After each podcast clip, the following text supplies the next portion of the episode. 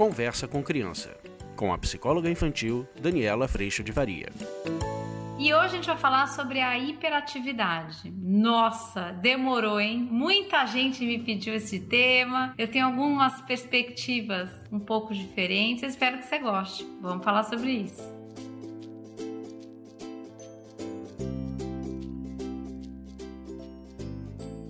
E atendendo a pedidos, né? São muitos anos desse pedido. Para quem me conhece, sabe que eu entendo esse lugar do diagnóstico um pouquinho diferente, considerando sempre o sistema da família, considerando sempre o quanto somos falhos e o quanto somos aprendizes. Mas hoje a gente vai falar sobre a hiperatividade. Eu tenho recebido muitas mensagens me pedindo esse tema, então eu espero de verdade que essa perspectiva te ajude a lidar aí no seu dia a dia.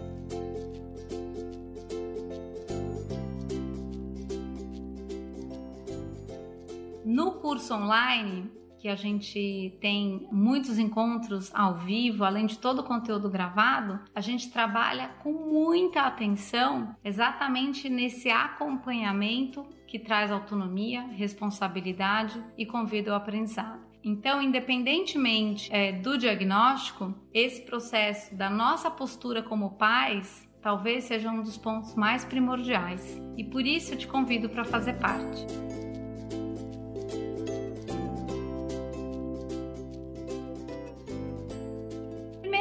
Dizer para vocês que assim, uma das minhas aflições em trazer o diagnóstico ou as características de um diagnóstico, seja o déficit de atenção ou mesmo a hiperatividade, que aliás andam muito juntos, é exatamente a gente entender o diagnóstico como um lugar de justificativa de um processo de aprendizado que está acontecendo. Então, uma das minhas preocupações muito grandes, na verdade, até por esse motivo que eu trato muito pouco aqui no canal a respeito dos diagnósticos é que, de repente, eu vou usar o ah, mas é porque ele tem a hiperatividade, então é por isso que ele é assim, é por e talvez, muito talvez, a gente possa acabar nos retirando junto com as crianças do processo e do desafio que, mesmo possuindo características da hiperatividade, permanecem na vida. Então, eu queria pedir muito para você, colocando a lupa no seu coração, será que eu quero ouvir sobre isso ou entendo meu filho tendo hiperatividade e isso faz com que eu justifique os comportamentos dele? Ou isso faz com que eu entenda onde está o desafio para que eu possa estar junto ali, a águia voando junto, tentando auxiliar mais e cada vez mais no processo de aprendizado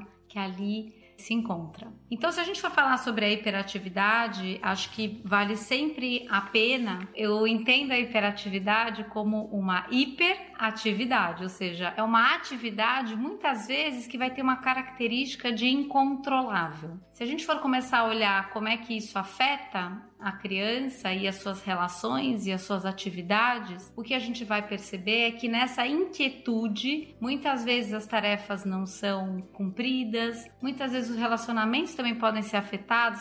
Sabe aquela criança, aquela pessoa que a hora que você chega para encontrar, mas ela já te encontrou e já está em outro lugar? mais ou menos isso que acontece. É uma agitação, uma inquietude, uma sede de viver e uma rapidez que muitas vezes faz com que processos como eu sentar e fazer uma lição, eu ouvir a professora ou mesmo meu pai e minha mãe me dizendo o que eu preciso fazer ou, ou que, qual é o próximo passo, eu já ouvi as duas frases, já deduzi o que você tem para falar e já fui.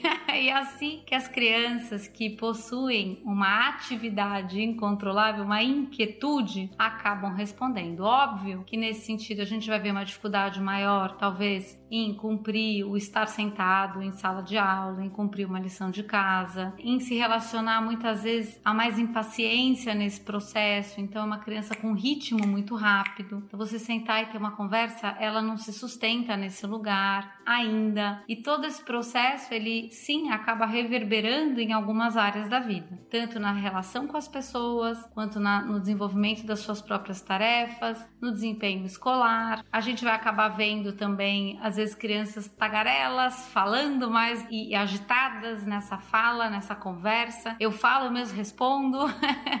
e aí a paciência de ouvir você respondendo. A gente vai ver também um maior desafio para compreender instruções. Afinal de contas, enquanto eu tô te dando a instrução, essa criança já ouviu a instrução, já foi, mas às vezes vai por metade da instrução, não vai a instrução toda, aí volta, ficou pela metade ou não faz o que era esperado. Então a gente vai ver nesse encontro, né, nesse contato humano, a gente vai ver que essa atividade e essa inquietude que muitas vezes é incontrolável vai aparecer no corpo, na relação com as pessoas, na relação com as tarefas, na escuta.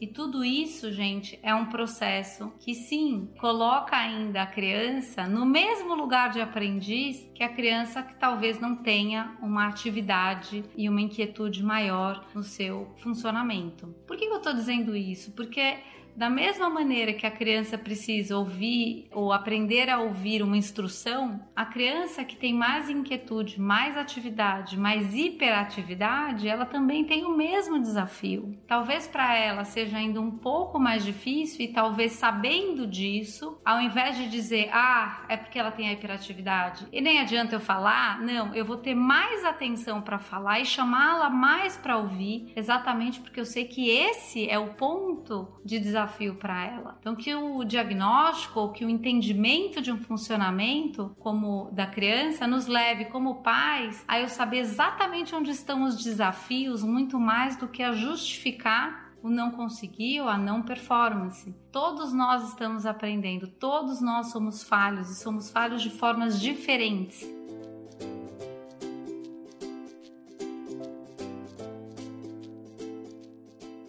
Então, se essa inquietude acontece no seu filho, é muito importante você entender a inquietude para entender exatamente onde, quais pontos ele precisa ser mais estimulado, convidado à responsabilidade e tudo mais. Então, eu sei que, por exemplo, essa criança, eu sei que você já está me ouvindo, mas você já está pensando em fazer o que eu estou te falando, mas eu vou te pedir para você me ouvir até o fim. Você consegue ficar mais um pouco aqui? Ou eu vou falar com você, a gente já vai andando para o que você tem que fazer. Porque eu já sei que você está já querendo começar a atividade que eu acabei de começar a te explicar. Mas é importante você conhecer essa atividade até o fim, ou convite a atividade até o fim. Ou quando a criança vem tendo feito algo de errado, porque ela pegou um pedaço da instrução, ou porque ela já foi sair fazendo, mostrar para ela: você tá vendo? Isso daqui eu falei até e você captou exatamente o que tinha, mas ainda tinha esse pedaço que eu vou te convidar a ouvir agora para você poder corrigir o que você é, acabou de fazer. Então, se a gente entende o processo humano como premissa de imperfeição, como premissa de somos falhos, a gente entende que essa criança já não deveria saber fazer, já não deveria ter o ritmo correto ou perfeito, ela está aprendendo exatamente como a gente, com seus desafios, assim como eu tenho os meus desafios. Obviamente, toda a parte neurológica, toda a parte da psiquiatria infantil, toda a parte da neuroquímica tem sido estudada. E hoje existem é, recursos medicamentosos, recursos terapêuticos para serem usados quando quando este grau de inquietude e este alto nível de aceleração e de comportamento inquieto realmente afetam de uma forma prejudicial todo esse processo em torno da criança. Eu tenho a oportunidade de acompanhar algumas crianças com o diagnóstico de hiperatividade e é muito impressionante perceber que a hora que a gente vai trazendo responsabilidade, a gente vai trazendo esse contato do eu ainda preciso de você aqui para ouvir, ou me conta o que você precisa e eu vou, não, não entendi, você consegue me dizer de novo? Quando a gente vai trabalhando este contato, a gente vai perceber que existe uma inteligência assim incrível. A gente começa a entender que muitas vezes as crianças estão entediadas exatamente pela rápida eficiência no cumprimento de algumas tarefas, e às vezes entediadas aí elas ficam mais inquietas. Então é muito importante que a gente conheça essa criança, conheça o seu funcionamento, conheça os seus maiores desafios e que nós, enquanto outros, também falhos e repletos de desafio, que a gente possa acolher e caminhar ao lado, trazendo estímulos, convidando a responsabilidade, convidando a autonomia, mas convidando principalmente a consideração. A criança que tem um comportamento ou um funcionamento mais inquieto, muitas vezes ela pode cair numa desconsideração com o outro, num desrespeito com o outro, quando ela acha que o tempo dela é o tempo de todo mundo. Então, nesse encontro, a gente tem esse processo. É muito lindo ver o perdão surgindo das crianças, o perdão surgindo dos adultos, a gente aprimorando a forma de comunicar, a criança sendo estimulada a aprimorar a sua forma de responder, de escutar, de considerar a si mesmo e ao outro e conseguindo criar nesse processo uma maior habilidade de lidar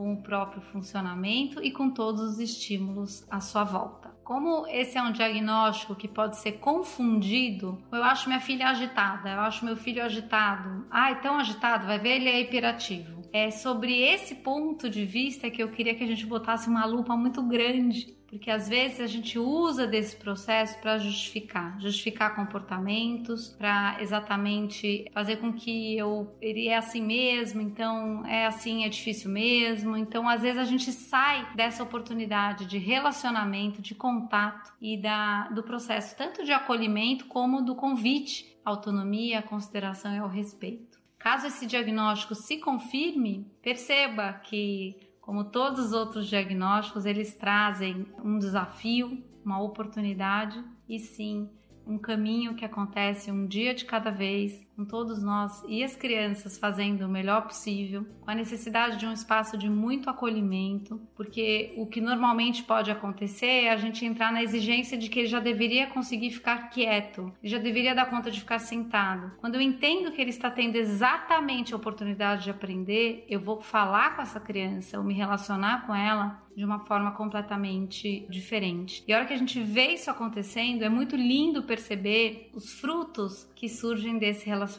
Por quê? Porque essa criança não é vista mais como a criança que não consegue ou a criança que já devia ter conseguido, mas ela é vista como a criança que está exatamente sendo estimulada a se desenvolver nas habilidades que ela pode se desenvolver e lidando com todos os desafios como todos nós.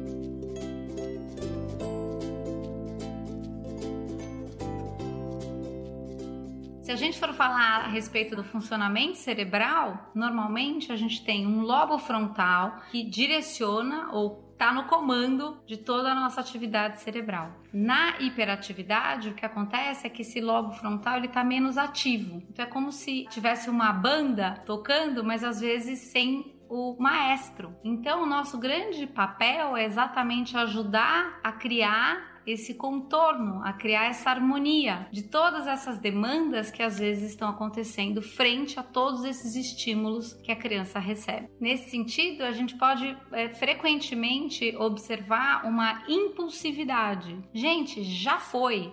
Depois é que vai ver.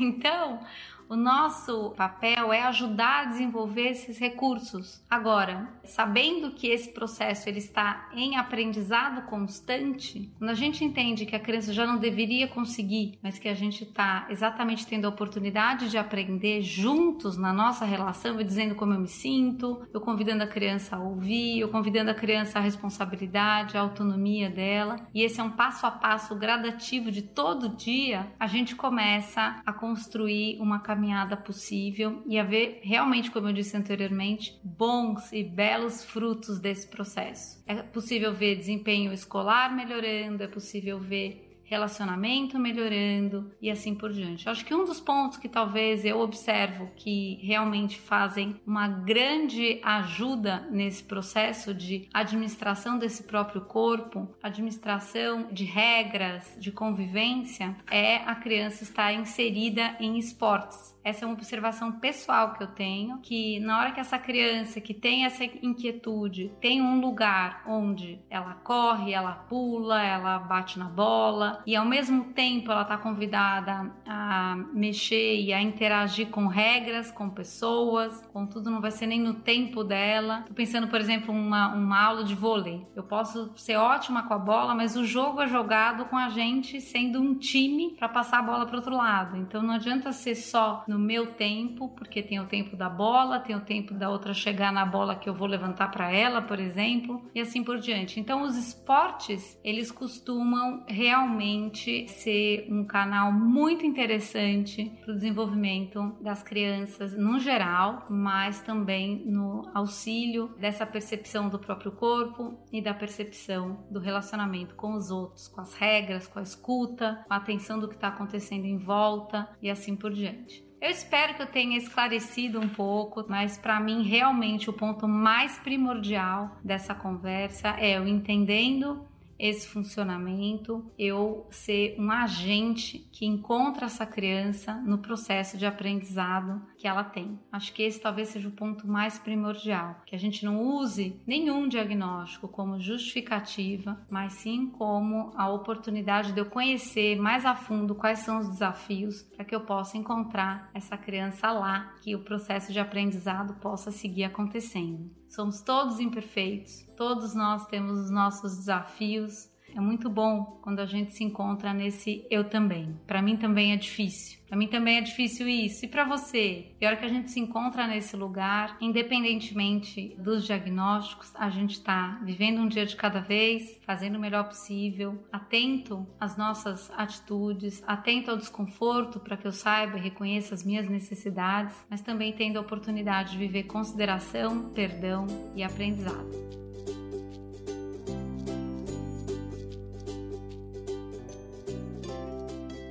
Espero que você tenha gostado. Eu agradeço muito a Deus no meu coração por toda a clareza a respeito das minhas imperfeições e o convite ao aprendizado que eu recebo todos os dias. E eu agradeço muito a tua presença aqui. A gente se vê na próxima. Um beijo, fica com Deus. Tchau.